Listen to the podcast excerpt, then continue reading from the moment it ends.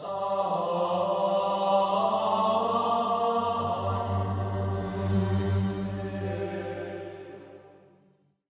el nombre del Padre y del Hijo y del Espíritu Santo. Amén. Ven Espíritu Santo, llena los corazones de tus fieles y enciende en ellos el fuego de tu amor. Envía, Señor, tu Espíritu y renovarás la faz de la tierra. Oh Dios, que has iluminado los corazones de tus fieles con las luces del Espíritu Santo, haznos gustar lo bueno y recto y gozar siempre de tus celestiales consuelos. Por Cristo nuestro Señor. Amén. San Ignacio de Loyola, ruega por nosotros. Ave María Purísima, sin pecado concebida. En el nombre del Padre, y del Hijo y del Espíritu Santo. Amén. Queridos ejercitantes, vamos a hacer ahora la contemplación de la encarnación. Es la contemplación que San Ignacio nos ofrece inmediatamente después de la meditación que hemos hecho o contemplación del llamamiento del Rey. Hemos hecho nuestro propósito de seguir a Jesucristo, le hemos pedido eh, la gracia de no ser sordos a su llamamiento. Y entonces ahora San Ignacio nos va a empezar a mostrar más gráficamente en qué consiste este llamamiento del Rey. ¿A qué nos llama Jesucristo? Nos llama a imitar su modo de vida, pobre, humilde y obediente. Y justamente eso es lo que Jesucristo vivió cuando vino a esta tierra, ya desde el comienzo, desde su encarnación. Por eso, desde su encarnación nos empieza a dar ejemplo para que nosotros entendamos cuál es este modo de vida cristiano que deberíamos nosotros vivir porque nos hemos decidido a seguirlo. A modo de introducción, decía San Juan Pablo II, vivimos en un tiempo caracterizado a su manera por el rechazo de la encarnación. Por primera vez, desde el nacimiento de Cristo, acontecido hace dos mil años, es como si él ya no encontrara lugar en un mundo cada vez más secularizado. No siempre se niega a Cristo de manera explícita. Muchos incluso dicen que admiran a Jesús y valoran algunos elementos de su enseñanza. Pero Él sigue lejos. En realidad no es conocido, no es amado ni obedecido, sino relegado a un pasado remoto o a un cielo lejano. Nuestra época niega la encarnación de muchos modos prácticos y las consecuencias de esta negación son claras, pero a la vez inquietantes. Por eso nuestra época va construyendo así, al rechazar la encarnación, una sociedad nueva, una sociedad sin Dios. Y de allí la, la importancia de que veamos nosotros en esta meditación que debemos de verdad seguir a, Dios, seguir a, a un Dios encarnado, seguir a Cristo, porque si no nos plegamos a una sociedad que es profundamente atea, pero a la vez construye esta sociedad, construye una nueva sociedad, decíamos. El padre Fuentes se pregunta, ¿y qué sociedad se va construyendo? La que un siglo atrás se describía en el género literario llamado distopía. La distopía es la descripción fantástica de una sociedad totalitaria donde no hay libertad, las conciencias están totalmente manipuladas, todos viven engañados, se impone la negación de Dios y de todo lo natural, incluso de la ley natural. Es la sociedad del antihombre, la antisociedad, la antiverdad, la antifamilia, el antiamor, la antivida. Una suerte de infierno no del inframundo, sino mundano. A veces pintado con rasgos apocalípticos, pero otras con colores brillantes, surcado de avances tecnológicos y de una pulcritud de quirófano, donde todo es ciencia y eficiencia, pero donde no hay lugar para la belleza, la poesía, el amor, la inocencia, el heroísmo, la esperanza ultraterrena, la libertad y la alegría. Entonces, qué importante que es que entendamos que si no ponemos a Cristo en el centro de nuestras vidas, el mundo construye una sociedad totalmente a la inversa, esta contemplación debe servirnos para darnos cuenta de que si ponemos al Dios encarnado, Jesucristo, al centro de nuestras vidas, si no lo ponemos, perdón, todo pierde sentido y todo se va tornando cada vez más inhumano.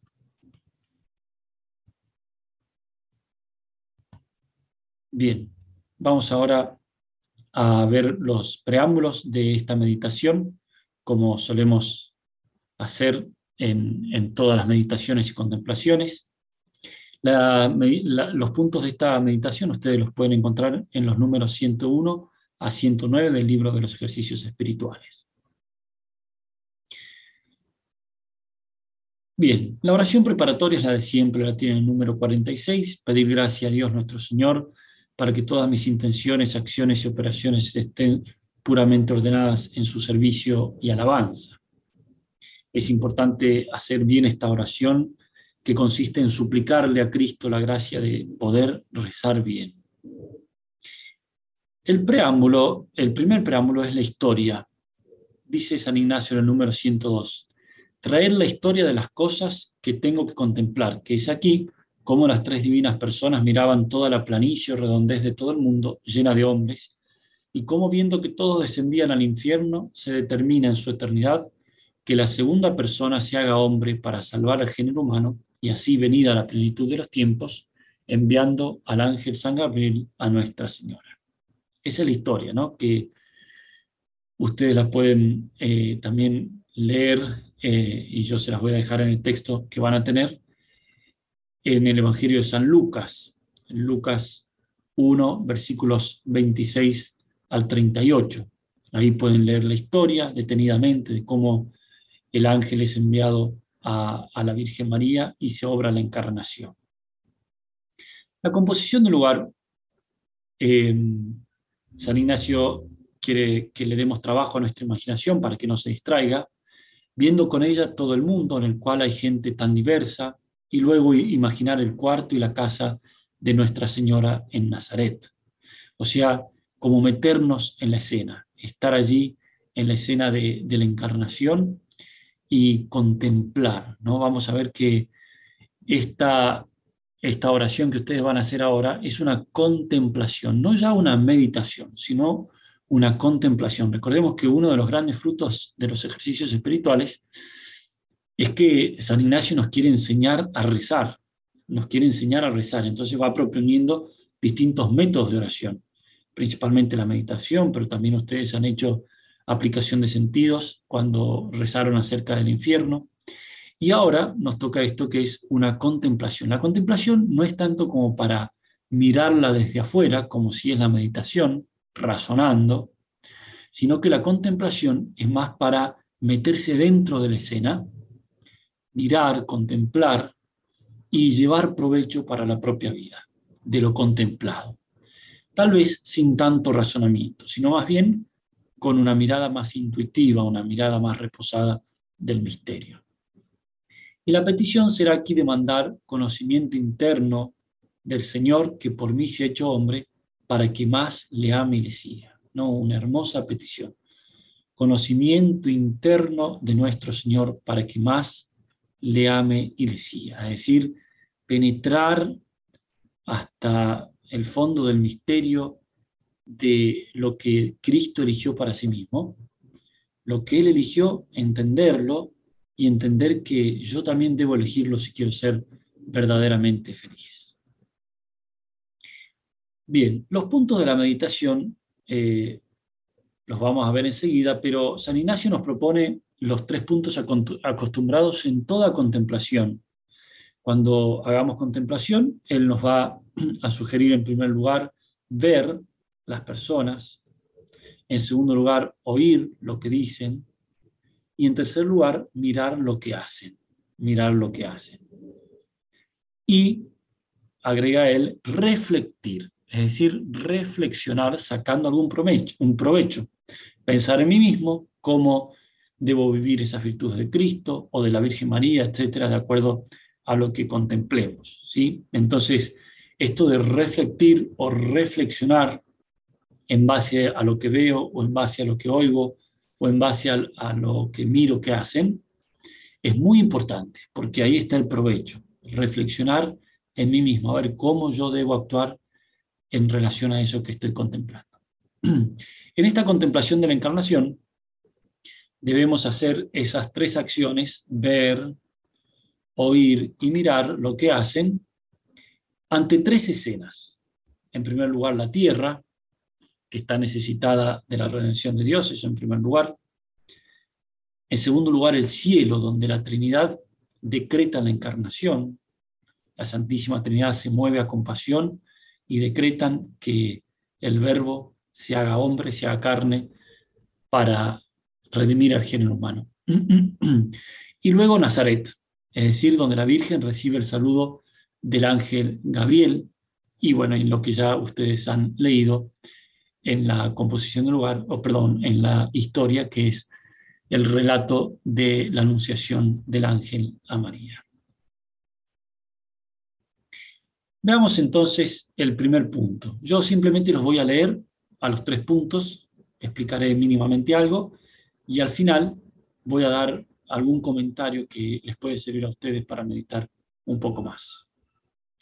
El primer punto es ver las personas, las unas y las otras. El primero, las de la faz de la tierra, en tanta diversidad, así en trajes como en gestos, unos blancos y otros negros, unos en paz y otros en guerra, unos llorando y otros riendo, unos sanos y otros enfermos, unos naciendo y otros muriendo, etc. Es decir, ver cómo estaba el mundo al momento de la encarnación, ver cómo el mundo eh, tan diverso en personas, en, en culturas, en estados de ánimo, unos llorando, otros riendo, unos sanos, otros enfermos, en distintas situaciones, unos naciendo y otros muriendo, lo que tienen en común es que todos necesitan de Dios, porque es una humanidad sin Dios, una humanidad que iba camino a la perdición. No es la época, como suelen decir los estudiosos de, la época, de aquella época del Imperio Romano, es la, época de la gran desesperación, ¿no? un, un imperio romano que había conquistado casi todo el mundo conocido hasta el momento, pero a la vez los hombres vivían llenos de cosas, pero vacíos de todo y esa gran desesperación pagana que se llama de, la ausencia de Dios. Por eso, en segundo lugar, ver, seguimos en este punto, ver la, y considerar las tres personas divinas, perdón, como en, el, en su solio real o en su trono miran toda la faz de la tierra y toda la gente en tanta ceguedad y cómo mueren y descienden al infierno. Entonces, cómo la Santísima Trinidad contempla esa situación miserable del ser humano y, movida a compasión, decreta la, la encarnación. Y en tercer lugar, ver, ver a Nuestra Señora y al ángel. Tal vez lo más hermoso es detenerse en este punto. ¿no? Como ustedes saben, San Ignacio siempre nos da mucha libertad. Ustedes pueden ver la faz de la tierra, ver la Santísima Trinidad y ver eh, a Nuestra Señora y al ángel, o elegir simplemente una de estas escenas y ver únicamente, por ejemplo, a Nuestra Señora y al ángel, cómo el ángel entra en la habitación de la Virgen, la saluda y reflexionar para sacar provecho de la tal visita y de la, tal vista. Entonces, eh, el primer punto es ver ¿no? y recrearnos la escena, estar como adentro de la escena. Bien, en segundo lugar, vamos a oír lo que hablan. Oír lo que hablan las personas sobre la faz de la tierra, es a saber cómo hablan unos con los otros, cómo juran y blasfeman. Asimismo, lo que dicen las personas divinas, es a saber, hagamos la redención del género humano. Y después, lo que hablan el ángel y Nuestra Señora, y reflexionar para sacar provecho de sus palabras las personas en la tierra, como hablan cosas que no conducen a Dios, como sus diálogos, sus empresas, está todo alejado de Dios. ¿Cómo es el diálogo, en cambio, que tiene la Santísima Trinidad? Como el Padre habrá, habrá hablado al Hijo, sugiriéndole la encarnación, el Espíritu Santo habrá bendecido esa decisión, y entonces se obra la encarnación. Y el Hijo de Dios se hace hombre para redimir al género humano. ¡Cuánta misericordia! Y después lo que hablan el ángel y Nuestra Señora. Es lo que rezamos todos los días en el Ave María. Dios te salve María, llena eres de gracia, el Señor está contigo. Bendita tú eres entre las mujeres, y bendito el fruto de tu vientre. Y la Virgen respondiendo, ¿cómo puede ser esto si no conozco varón? Y, y la respuesta final, he aquí la esclava del Señor. Escuchar esas palabras, estar ahí en la escena y escuchar, he aquí la esclava del Señor, hágase en mí según tu palabra. Qué hermosas palabras, detenerse a escucharlas y a sacar mucho provecho. Bien, y luego el tercer punto que es mirar lo que hacen. Mirar lo que hacen. Mirar lo que hacen las personas sobre la faz de la tierra, así como herir, matar, ir al infierno, es decir, un mundo en caos, un mundo en guerra, un mundo en división. Asimismo, lo que hacen las personas divinas es a saber, obrando la Santísima Encarnación, y asimismo lo que hacen el ángel y Nuestra Señora. El ángel haciendo su oficio delegado y Nuestra Señora humillándose y haciendo gracias a la Divina Majestad, y después reflexionar para sacar algún provecho. Entonces, como en la faz de la tierra los hombres hacen cosas muy alejadas de la voluntad de Dios. En cambio, las personas, las personas divinas, la Santísima Trinidad, obran la misericordia de la redención. Y el ángel obra haciendo su oficio y la Virgen aceptando la disposición de la Santísima Trinidad. Cuánta humildad de la Virgen María para someterse absolutamente a todo lo que Dios quiera eh, pedirle y quiera encomendarle. Bien, a esto agregamos algunas reflexiones que pueden ser útiles para la meditación o propiamente para la contemplación. Tenemos que decir que la encarnación, como así también el nacimiento de Cristo, es el misterio de los contrastes, pero a la vez de la armonía de los contrastes. El más grande se hace el más pequeño, el todopoderoso se hace indigente, el más rico se hace pobre. Pero tenemos que ir más a lo profundo de estos contrastes.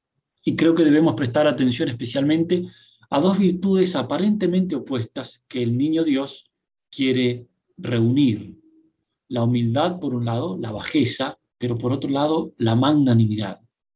Qué contraste, porque son virtudes aparentemente opuestas, pero en el misterio de la encarnación están sumamente armonizadas. Nunca dos virtudes tan opuestas se habían visto tan bien armonizadas. En este sentido, lo central es la humildad. Cristo vino a hacerse humilde, el último, pero vino a realizarlo de modo grande, de modo magnánimo, que eso quiere decir magnanimidad, el que tiene el alma grande. Es decir, vino a realizarlo con ganas. Por eso vino a hacerse humilde, pero el más humilde. Vino a hacerse el último, pero el último de todos. Y en ese sentido, qué gran lección de vida para nosotros. Por otro lado, tenemos que decir que el cristianismo es esencialmente imitación, es imitación del hombre Dios, es imitación de Jesucristo. No es solamente una doctrina, un conjunto de leyes prácticas, no es una solución a problemas humanos sin más, no es tampoco un simple consuelo del alma, es imitación de aquel que vino a salvarnos. En eso consiste el cristianismo. ¿Qué quiere decir ser cristiano? Ser seguidor e imitador de Cristo. Y así podemos decir que nuestra vida cristiana ha de consistir en querer vivir y en abrazar la misma vida que Cristo eligió para sí. Este es el mensaje elocuente de la encarnación y del pesebre, y este es el fruto de esta contemplación.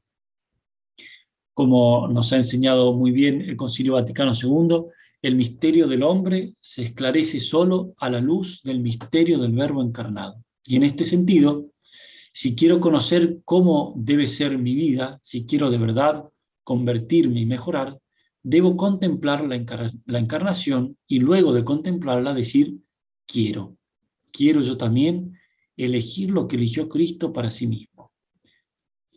Solo allí está la transformación de la propia persona y de toda la sociedad. Porque tenemos que preguntarnos, ¿quiénes han cambiado la historia de los pueblos, especialmente de los pueblos cristianos? Aquellos que se entregaron más de lleno a la imitación de Cristo. Está muy bien buscar transformar las estructuras, preocuparse por el bien de los hombres, cooperar en la transformación de nuestros ambientes mediante el testimonio, eso está muy bien, pero si yo personalmente no soy transformado al punto de querer de verdad para mí la misma vida que eligió Cristo para sí, entonces el fruto no va a ser auténtico. Por eso lo, lo que tenemos que contemplar acá es ese gesto de Cristo, que siendo el primero se hace el último, siendo el todopoderoso se hace el más humilde. Bueno, esa es la lección de vida. Humildad, humildad y humildad, como dirá San Agustín.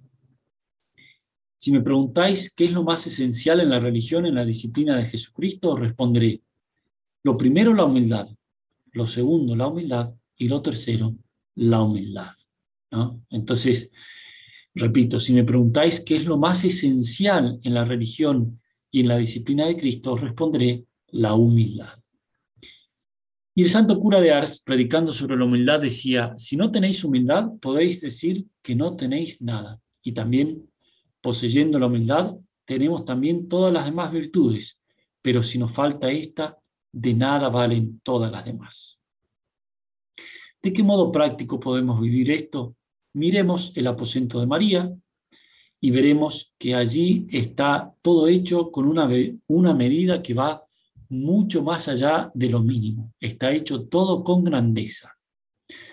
Cristo no se hizo, no solo se hizo hombre, sino que pasó como el último de los hombres y no como rey. No solo que se hizo pobre, sino que se hizo también pobrísimo.